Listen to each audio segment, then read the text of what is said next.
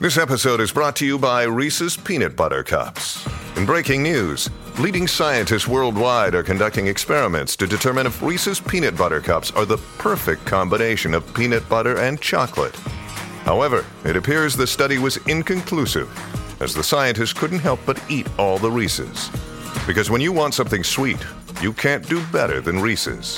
Find Reese's now at a store near you. Hola, esto es New Books Network en español.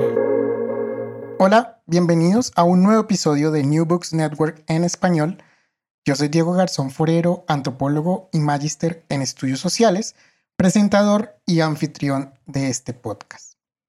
En esta oportunidad hablaremos con Peter Wade sobre su libro Música, Raza y Nación, Música Tropical en Colombia, segunda edición un libro editado y publicado por cuatro universidades colombianas, la Universidad de los Andes en Bogotá, la Universidad del Magdalena y la Universidad del Atlántico en la costa caribe y la Universidad Nacional de Colombia en el año 2023. Como siempre, cada vez que vamos a hablar de música, los y las invito a que ubiquen el contexto sonoro de lo que hablaremos. Los y las invito a que abran su cuenta de Spotify, su Apple Music, su YouTube Music, su plataforma preferida y reproduzcan música tropical colombiana de los años 40 y los años 50. Búsquenlo así, música tropical colombiana de los 40 y los 50. Seguramente encontrarán algo. Así se harán un contexto sonoro de lo que vamos a hablar en el día de hoy. Muy bien, hablemos entonces de música música tropical colombiana. La música, como todo producto humano, refleja nuestras alegrías, nuestros logros, pero también nuestras desigualdades, nuestros temores, nuestras identidades. La música tropical colombiana, como ya lo hemos hablado en otro podcast, con la cumbia, gozó desde mediados del siglo XX de un boom, de un éxito que se expandió a través de Latinoamérica, siempre identificando a Colombia como el, origen de ese género. Eso a nivel internacional. Pero ¿qué pasaba en Colombia? ¿Qué pasaba con la música del Caribe en el resto del país internamente? ¿Era aceptada la música del Caribe por los colombianos? ¿Era lo que las élites querían mostrar como nación hacia afuera? ¿Qué pasaba con la identidad colombiana y la música?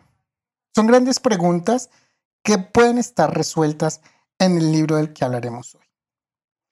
Música, raza y nación, música tropical colombiana, en su segunda edición. La primera edición fue publicada por allá a principios del siglo, XXI, en el 2002 en la versión en español.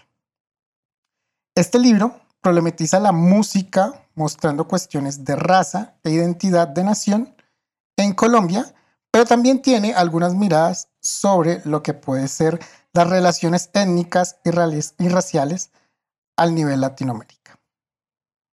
En este nuevo episodio hablamos con Peter Wade. Él es antropólogo británico, doctor en antropología social por la Universidad de Cambridge y actualmente profesor de la Universidad de Manchester.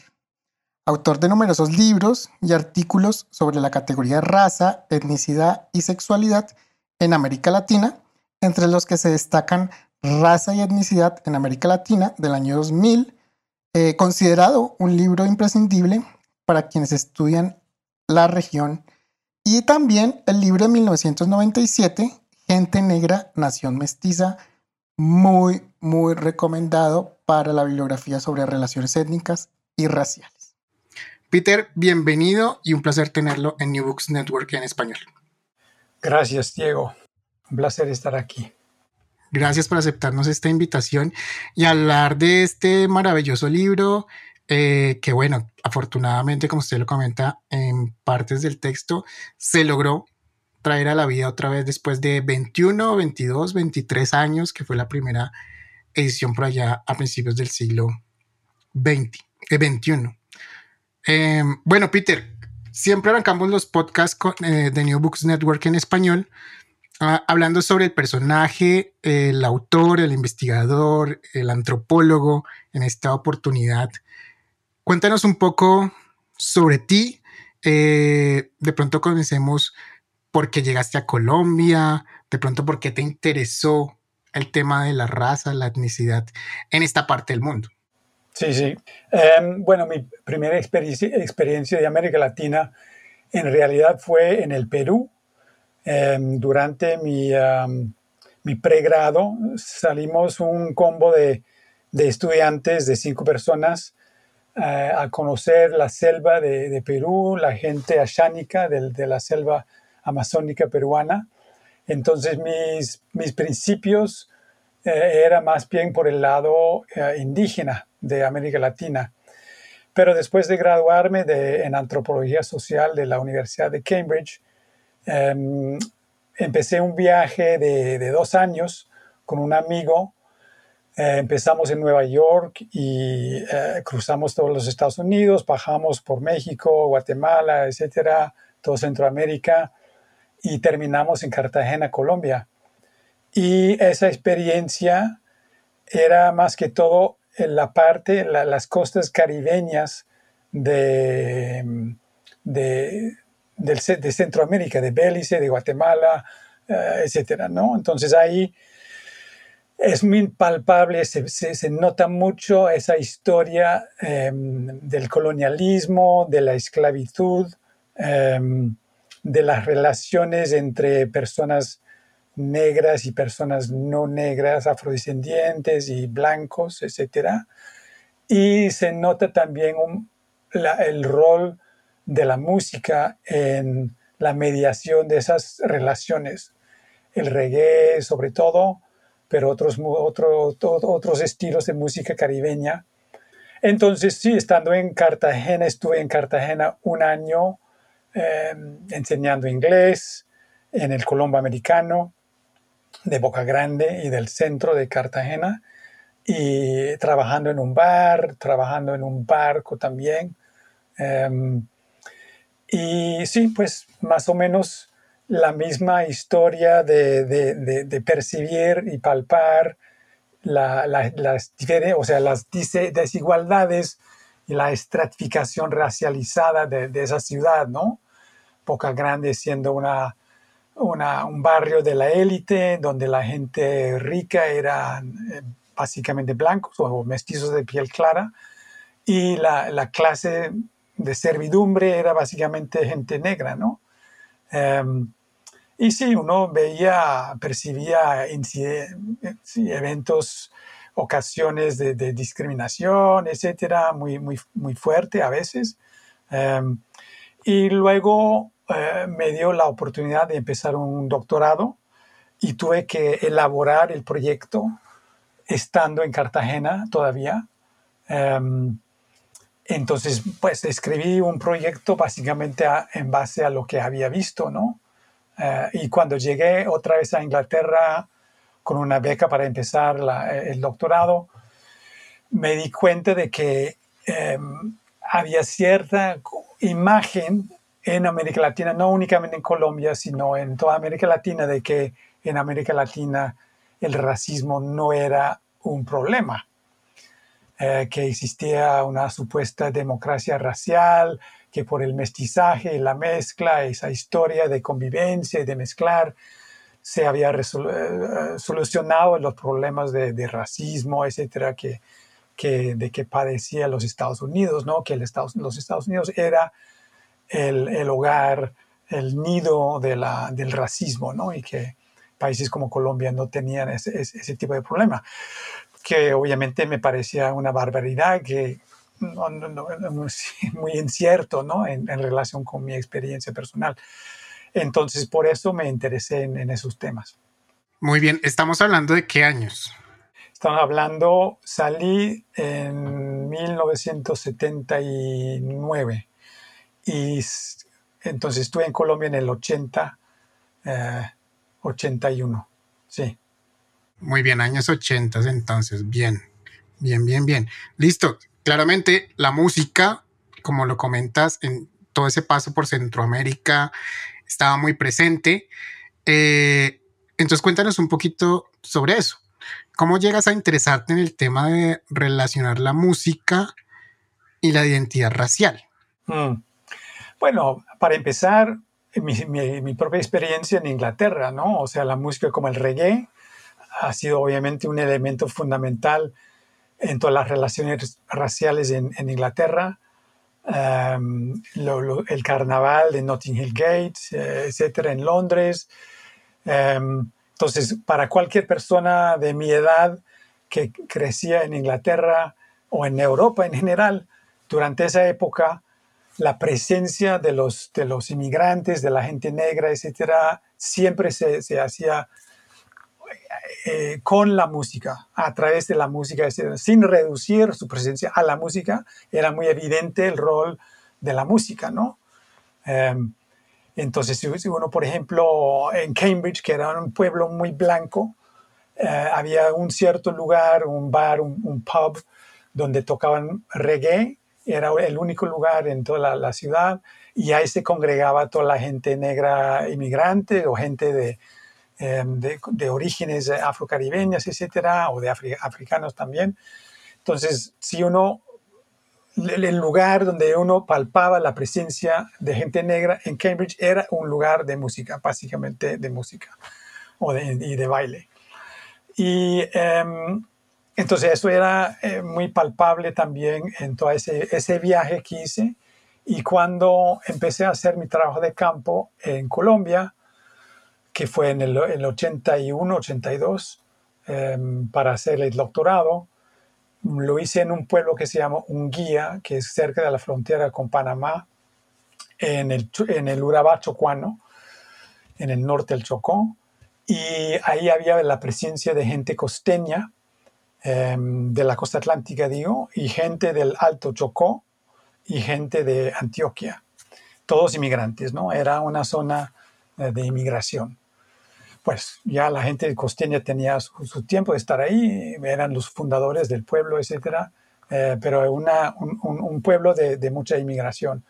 Y se notaba unas diferencias muy marcadas en sus gustos musicales, ¿no? O sea, a los costeños y los chocuanos les gustaba la salsa y el vallenato. Y los bailadores, em, donde uno tenía que ir los fines de semana porque no había más que hacer, em, era un pueblo de 400 eh, casas, etc. escuchaba, sí, entonces la gente eh, costeña y, y, escuchaba esa música salsa y vallenato y los, los antioqueños escuchaban más que todo ranchera y tango. Claro que los antioqueños jóvenes, si querían participar y bailar, etcétera, obviamente tenían que también bailar em, em, salsa y vallenato. Era la única manera de, convivir con la juventud, ¿no? Eh, pero sí, se notaba esas diferencias musicales eh, de una manera muy, muy fuerte, muy, muy, muy marcada.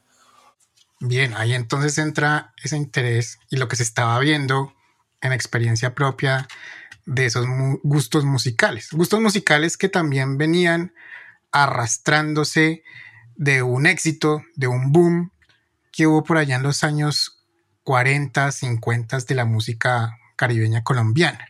Mm. De pronto, para darle un poquito más de contexto a las personas que nos están escuchando en toda Iberoamérica, un contexto de pronto de la, de la Colombia de los años 40, 30, de cómo era esa Colombia o cuál era, cuál era la representación nacional de esa Colombia de ese momento, que vino después a romperse, pero de pronto con un contexto de cómo era esa Colombia. Sí, sí, sí.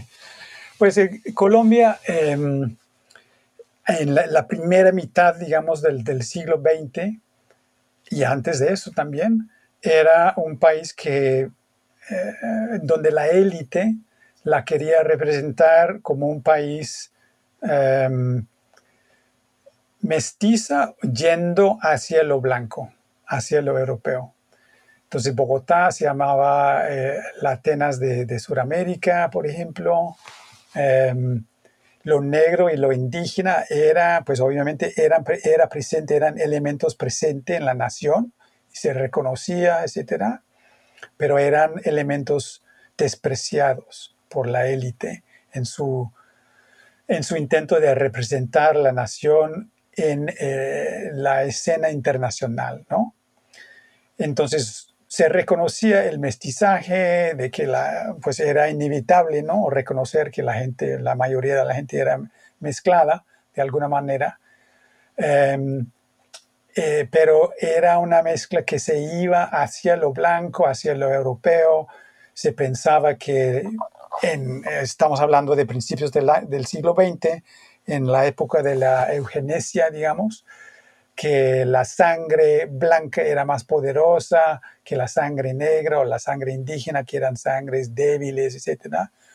Em, entonces iba a triunfar, ojalá con la inmigración de más europeos, em, que era una, algo que la élite quería fomentar, sin éxito realmente en comparación con lo, que pasó en, en, Argentina o en el sur de Brasil, donde sí hubo mucha inmigración de europeos, en Colombia no tanto. Em, pero de todas maneras lo blanco iba a, dominar, ¿no? Por su, propia fuerza de, sangre o su propia inteligencia, supuesta inteligencia, superioridad de inteligencia, etc. Entonces era un país em, básicamente eh, concebido como la modernidad que, a, la cual se quería em, acceder era algo europeo y asociado con lo blanco. Y así iba el, país, el progreso se asociaba con el blanqueamiento en ese, en ese, sentido. Entonces era un país em, muy católico, eh, obviamente también, em, y con una imagen del, del poder y el progreso y la modernidad centrado en la parte andina del, del, país, en Bogotá, en Medellín, en menor grado en Cali. Em, y las partes bajas y sobre todo las costas eran partes del país menos desarrollados, ¿no? En términos de, de modernidad, según la élite de la andocentrista. Entonces era, un país también muy regionalizada y con una imagen de, unas regiones, eh, de una diversidad regional muy, marcada y jerarquizada, ¿no? Entonces no era nada más diversidad regional, sino también una jerarquía regional muy, muy, muy fuerte y muy marcada. Muy bien, esa era la Colombia entonces de la primera mitad del siglo XX. Y llegan todos los 40, los 50, ni hablar de los 60, pero quedémonos con los 40 y los 50, en donde, bueno, se representa un boom, un éxito de la música del Caribe colombiano. Eso representado en diversos géneros como el porro, la cumbia, los fandangos, el vallenato, que comienzan a, a surgir cuéntanos entonces un poco sobre, bueno, esa transición, por qué esa música costeña caribeña se convierte en el referente de identidad nacional. Sí. Em, bueno, hay que ver que en la primera mitad del siglo XX la música nacional era el bambuco y el pasillo, aunque el pasillo era un género obviamente europeo y em, y también eh, no únicamente colombiano, sino en Venezuela también existía el pasillo, etcétera, pero era una música que se utilizaba, era popular, ¿no? En la, la parte andina, y el bambuco surgía como la, la música nacional. Eh, eh, es un, un, poco irónico porque el bambuco, la, el nombre es un nombre africano, ¿no? pero se negaba o había un debate sobre si o no el bambuco era de origen africano y obviamente una parte de la élite insistía en que no era de la élite, sino que era una, música em, esencialmente nacional, ¿no? Y de, la, de, los Andes, que venía de los Andes, que no tenía ninguna influencia em, eh, indígena ni africana. Entonces, esa es la, la música nacional y en los años 40 ya empieza a surgir en muy poco tiempo, en, ah, el, transcurso de un par de décadas una, una década, la imagen de la nación, sobre todo a nivel internacional, cambia de ser el bambuco y el pasillo hacia ser porro, cumbia, etc. que es una música asociada con tropical, con las partes bajas del, país, eh, etc. Entonces es una transición bastante abrupta, ¿no? Ahora, ¿por qué pasa eso? Em, pues es un poco difícil de explicar, pero mi, argumento en el libro es que a pesar de ser la costa, desde la perspectiva de, la élite andina, una, una región eh, salvaje, subdesarrollada, atrasada, etc., en realidad ciertos puntos en la costa, sobre todo Barranquilla, pero también Cartagena, pero más que todo Barranquilla, era también lugares muy modernos por su ubicación en la costa caribeña y su cercanía a la, cuenca del Caribe y a los Estados Unidos y sus lazos con, con Europa también por la trata, por eh, los eh, mercantiles, etc. Entonces, eh, la costa y específicamente Barranquilla tenía la primera emisora del, del país, tenía la primera aerolínea del país. Tenía la primera federación de fútbol del país, tenía el primer servicio de, telefonía automática del país, tenía los primeros em, eh, lugares, lugares urbanos, eh, barrios diseñados específicamente para para eh, la residencia de ciertos, ciertas élites, ¿no? pero barrios diseñados a propósito desde un principio, ¿no? según un plan arquitectónico, etc. Em, entonces era muy moderno en ese sentido. Em, y aún más moderno que Bogotá en ciertos sentidos. Entonces, la música también era, era, tenía más influencia de los Estados Unidos. Los jazz bands, por ejemplo, que era una manera de ser moderno musicalmente, era de llamarse un jazz band y tocar música eh, influenciada por, por, los Estados Unidos. Era, los primeros jazz bands surgían en, en, la costa atlántica, en Barranquilla, en Cartagena, etc. Em, entonces, la élite en ciudades como Bogotá y como Medellín em, asociaban esa música con la, modernidad, sobre todo la, gente joven, ¿no?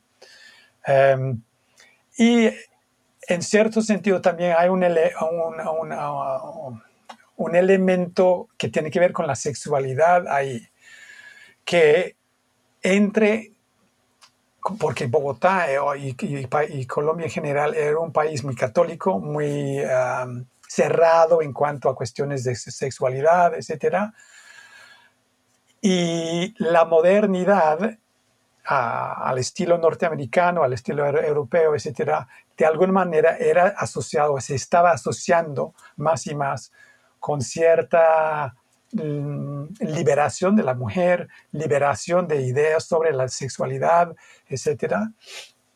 Entonces, como la costa también, por ser negro, entre comillas, eh, también estaba asociada con, por la élite con una cierta eh, sexualidad negra, etcétera, que supuestamente era más, eh, más ¿cómo se dice? Más sexual, más licencioso, si esa es la palabra, no sé. Em, entonces, la música que también parecía tener esa, esa calidad de calentura, ¿no? Y de libertinaje sexual, también por la misma razón era despreciada por un lado por ser un escándalo, etcétera, una música escandalosa, pero por el otro lado era apreciada por la gente joven, sobre todo, por ser moderno, ¿no? de, captar unas cosas a, las cuales querían acceder esa gente joven. Entonces, eh, aunque había una reacción fuerte contra las primeras orquestas costeñas que llegaban a, Barranquilla y a Medellín, eh, digo a Bogotá y a Medellín, eh, por parte de la élite conservadora, de la generación mayor, etcétera, también eran eh, un éxito eh, muy rotundo entre la gente más joven, ¿no? Y creo que por esa asociación con la modernidad y con una sexualidad más liberada, digamos. Y al mismo tiempo, otra cosa, o sea, otro elemento muy importante ahí, es que entre todo la, em, el deseo de la élite de ser moderno, de ser europeo en, apariencia, em, también había una necesidad de definir la identidad nacional no como simplemente una copia de los Estados Unidos, una copia de los países europeos, y de ser auténtico, ¿no? de ser, tener, tener un elemento de autenticidad como colombianos, ¿no? no que Colombia era una, una copia nada más eh, de, Europa o de los Estados Unidos, o ni siquiera una copia de otros países como Argentina o, o México, eh, sino que tenía su propia identidad. Y esa identidad podría basarse en el folclore de del país. Y el folclore era del pueblo. Y el pueblo era no muy blanco, ¿no? O sea, mestizos de piel oscura, gente negra, gente indígena, etc. Entonces, de alguna manera, se tenía que combinar esa parte tradición, tradicional, que era no negro, o sea, una parte morena, digamos, por lo menos, con esa modernidad blanca, europeizada, etc., para lograr una nacionalidad que era moderna, pero al mismo tiempo auténtico. Entonces, como una equivocación, una contradicción muy, muy difícil de manejar, eh, de, ser auténtico, pero al mismo tiempo moderno. Y en la música costeña podía, creo yo, argumento yo en el libro, captar exactamente esa, esa dualidad, esa equivocación entre la modernidad y la tradición, porque venía de una parte del país que era no blanca, que era negra, ah, indígena, mestizos de piel oscura, etcétera, que era muy folclórica, tradicional, etcétera, pero al mismo tiempo podría aparecer como elementos muy modernos. Entonces, grupos como como Lucho Bermúdez y su orquesta, Pacho Galán, etcétera, podían captar esa, esa combinación de elementos em, diversos y contradictorios. Muy bien. Y una música muy alegre, muy caribeña, que gracias a esa modernidad también tenía puertos y tenía formas de grabación de esa música y, y se comenzó a, a internacionalizar esa música. Ah, incluso en el libro también ponen el ejemplo de, bueno, Carlos Vives a principios de los noventas, es un buen ejemplo de esa música tropical pop, por decirlo así, mm. eh, o la misma Shakira, nacida en Barranquilla, hija de toda esta uh, historicidad que nos acabas de dar. ¿Cómo es ese salto a lo internacional? ¿Cómo es que comercialmente, bueno, también está de pronto eso de, de vender la música sí, en cierta forma, como en forma de rescate, de nostalgia. No, pero nos estamos adelantando mucho, eh, llegando a los años 90, porque, eh, o sea, otra cosa muy importante en el éxito de, la música era que desde un principio era internacional, muy internacional.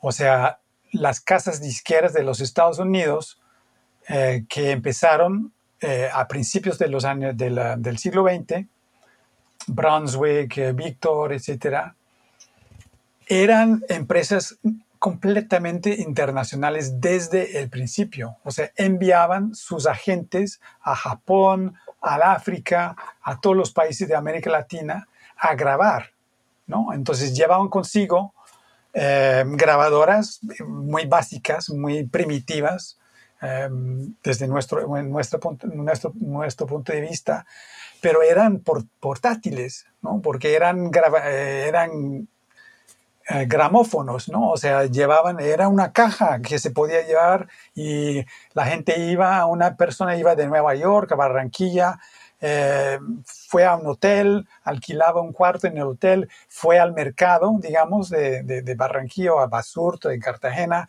buscaba músicos, los llevaba a su hotel y los ponía a grabar ahí mismo en, el cuarto del hotel, ¿no? En, una, en un disco de cera. Entonces empacaba ese disco de cera y lo enviaba o lo, llevaba a, Nueva York y ahí podían eh, eh, comercializarlo.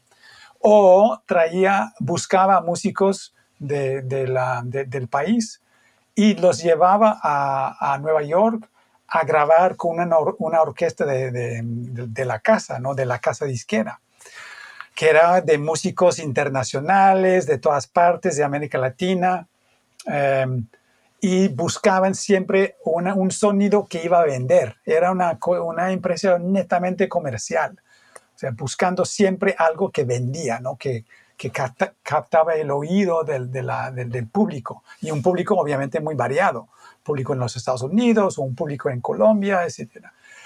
Entonces era una empresa completamente internacional y eso ayudaba a que la, cumbia, el porro, etcétera, se, podía escuchar en, en, todas partes, a través del disco, a través de la radio, que era otro elemento muy importante, eh, la radio.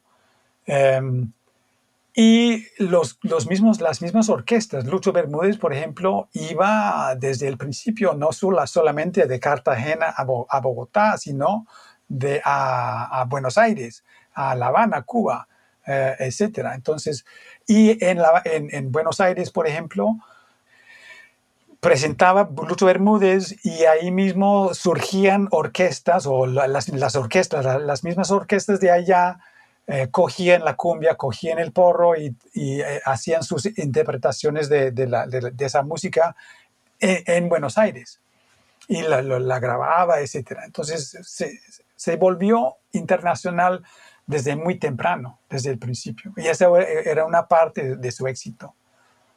Bien, bien, bien. Sí, ya me iba adelantando porque eso, pues, ahí fue donde comenzó a internacionalizarse ese movimiento caribeño, después llega a tantos países de Latinoamérica, cada país haciendo su versión de la cumbia. Pero bien, hasta, hasta ahí iba esa parte. Y bueno, ya después, mucho tiempo después, en los noventas, Carlos Vives, Shakira, mm. todo esto que viene a desarrollarse, incluso ahora que podríamos estar viendo con el reggaetón. Eh, y bueno, ya desde Medellín, no tanto desde el Caribe colombiano y quiero poner esto de pronto un poco ya para ir cerrando el podcast. Y es, bueno, este es un libro originalmente escrito en el 2, bueno, publicado en el 2000 por Universidad de Chicago, 2002, mm. publicado en español, su primera edición aquí en Colombia. Eh, han pasado 21 años, claramente eso pudo haber pasado un montón de cosas. Eh, y en 20 años, bueno, ¿cuál es la perspectiva de pronto de por ejemplo, la champeta, no hemos hablado de la champeta, una música cartagenera de, toda esa región eh, caribe. El vallenato también tuvo su transformación en, en, el, en el tropipop. Eso también eh, tiene muchas aristas ahí que, que decirse. La música del Pacífico, claramente la música del Pacífico desde los 90 para acá ha tenido un boom completo, fusionándose con hip hop, con rap, eso también se podría estar hablando algo, y el reggaetón. Creo que el reggaetón, con un epicentro en Colombia, en Medellín, bastante importante. De pronto cuéntanos un poco tus reflexiones. Claramente el libro no habla sobre eso como tal, pero sí, eh, pues lo que nos puedes contar reflexionando sobre esas dinámicas que han pasado en 20, 21 años. Mm. Pues en el libro sí hablo un poco de la champeta, porque ya eh, cuando hacía, o sea, el libro se publicó por primero en inglés en 2000, pero el trabajo de campo, la investigación se hizo eh, a mediados de, los 90, en 95, 96. Em, es que se demoró mucho en, salir el libro. Em, y cuando yo fui a Cartagena, por ejemplo, en 95 creo que fue, o 96, em, eh, a pasar Navidad, fuimos a un barrio em, periférico de, Cartagena y ahí ya, se estaba tocando, bailando champeta, ¿no? Y los jóvenes de, de esa fiesta ya no, o sea, cuando se, se puso salsa, em, pues ya despreciaban la salsa, ¿no? No querían bailar salsa, sino eh, champeta. Entonces la champeta ya se había hecho sus, su, eh, ya era popular. Y obviamente las raíces de, las champetas están ya en, los, um, los picos de los, de los años 70, ¿no? Pero ya era champeta africano, ¿no? O sea, música importada desde el Caribe, de, París, del oeste de África.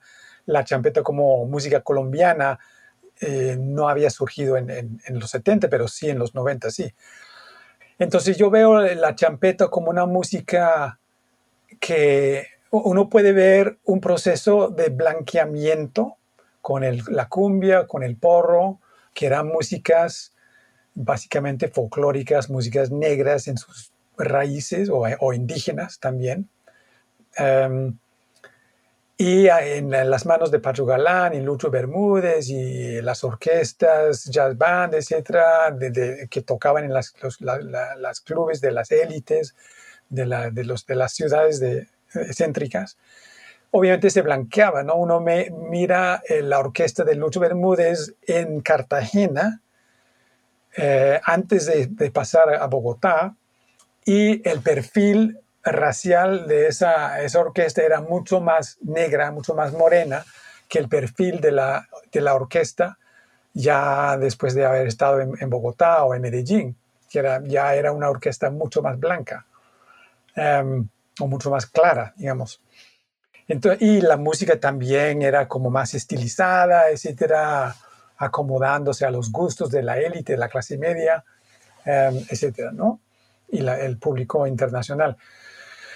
Entonces había ese proceso, digamos, de blanqueamiento en cierto sentido. Lo mismo pasó con el, el, vallenato, eh, en cierto sentido. Eh, pero la champeta de alguna manera resiste esa, ese proceso. Y creo que en parte es por la, misma naturaleza de la champeta, que las empresas disqueras musicales nunca podían cooptar esa música, trataron de hacerlo, lo que quisieron reetiquetar etiquetar como música terapia, ¿no? que no era una, nunca funcionó como etiqueta musical. Entonces sí, eh, eh, y el contexto eh, general para eso era un poco el multiculturalismo, ¿no? O sea, el cambio que se dio en Colombia a finales del, a, principios de los 90, em, con la, nueva constitución y el reconocimiento de, los pueblos indígenas y los pueblos negros, afrodescendientes, etcétera, como elementos fundamentales y reconocidos de la nación, etc. Entonces, sí, de alguna manera la champeta puede, eh, puede eh, ir con esa, esa, corriente, esa ola de, multiculturalismo. Pero de, todas maneras creo que hay algo en, el, en la champeta que, a pesar de, de tratar de patrimonializarlo, que es la, última corriente, de, en Colombia, en la costa. Hay una corriente de gente costeña que quiere convertir la, la champeta en patrimonio nacional o internacional, etc. A pesar de eso, sigue siendo una, un género, un estilo musical muy, muy del barrio, ¿no? muy, muy popular del, del pueblo y muy negro también. O sea, no ha perdido esa, ese perfil de negritud, ¿no? Pero es muy popular, es muy de la calle.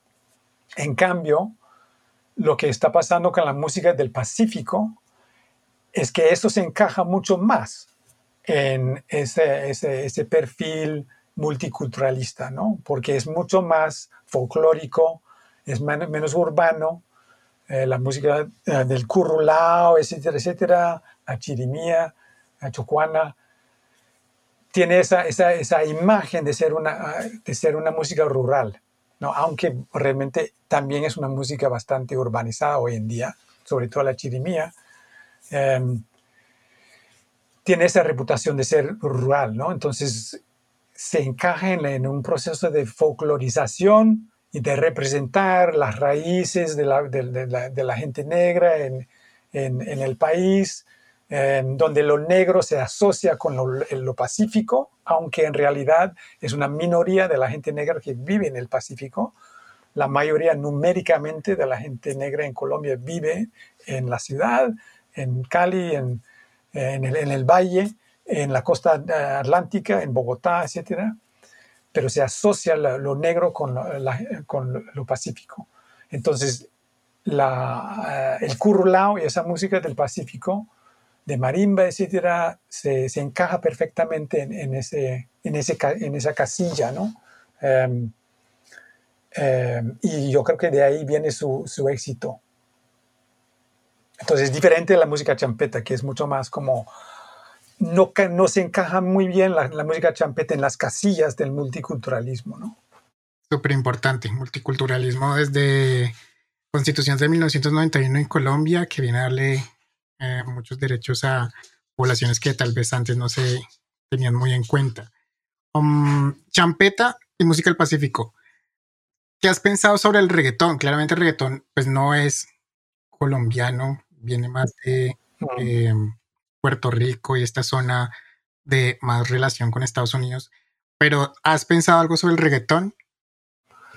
Pues en realidad no mucho, porque em, pues cuando hice un estudio eh, posterior en Cali, en, Agua Blanca, en, el, sector de Agua Blanca sobre el hip hop y el rap como elemento en el, movimiento social étnico negro, pues ahí también el, reggaetón ya se estaba haciendo em, estragos, ¿no? Ahí eh, se estaba eh, arrastrando con todo.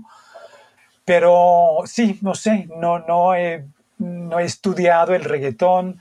Eh, yo creo que el reggaetón es un poco como la champeta, que es un poco eh, reacio a la, a la, al encasimiento en, en, en, eh, las visiones estándares, de, la élite, de cómo es la nación. No cabe ahí, se figura como una música vulgar, ¿no? Lo que, un poco lo que pasó con el vallenato, ¿no? Que la clase media, sobre todo, ah, no, el vallenato es aburridor, es muy repetitivo, monótono, es muy vulgar, mira la, ropa que se ponen, em, es muy cursi, etcétera. Entonces, el, vallenato en ese entonces, ya después de Carlos Vivos, pues ya vives, ya no tanto, em, la champeta, el reggaetón son vistos por la clase media como música muy vulgar, ¿no? O sea, no vale la pena, es un ritmo muy repetitivo, es de la clase popular, etcétera, de los barrios.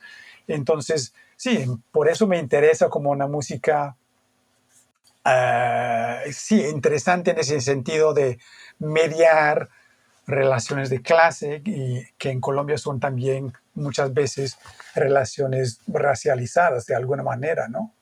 Muy bien, muy bien. Aunque el reggaetón, muchos, muchos, muchas estrellas del, reggaetón no son personas negras, ¿no? son personas blancas, pero como música, de alguna manera es del pueblo, creo. Sí, sí, sí.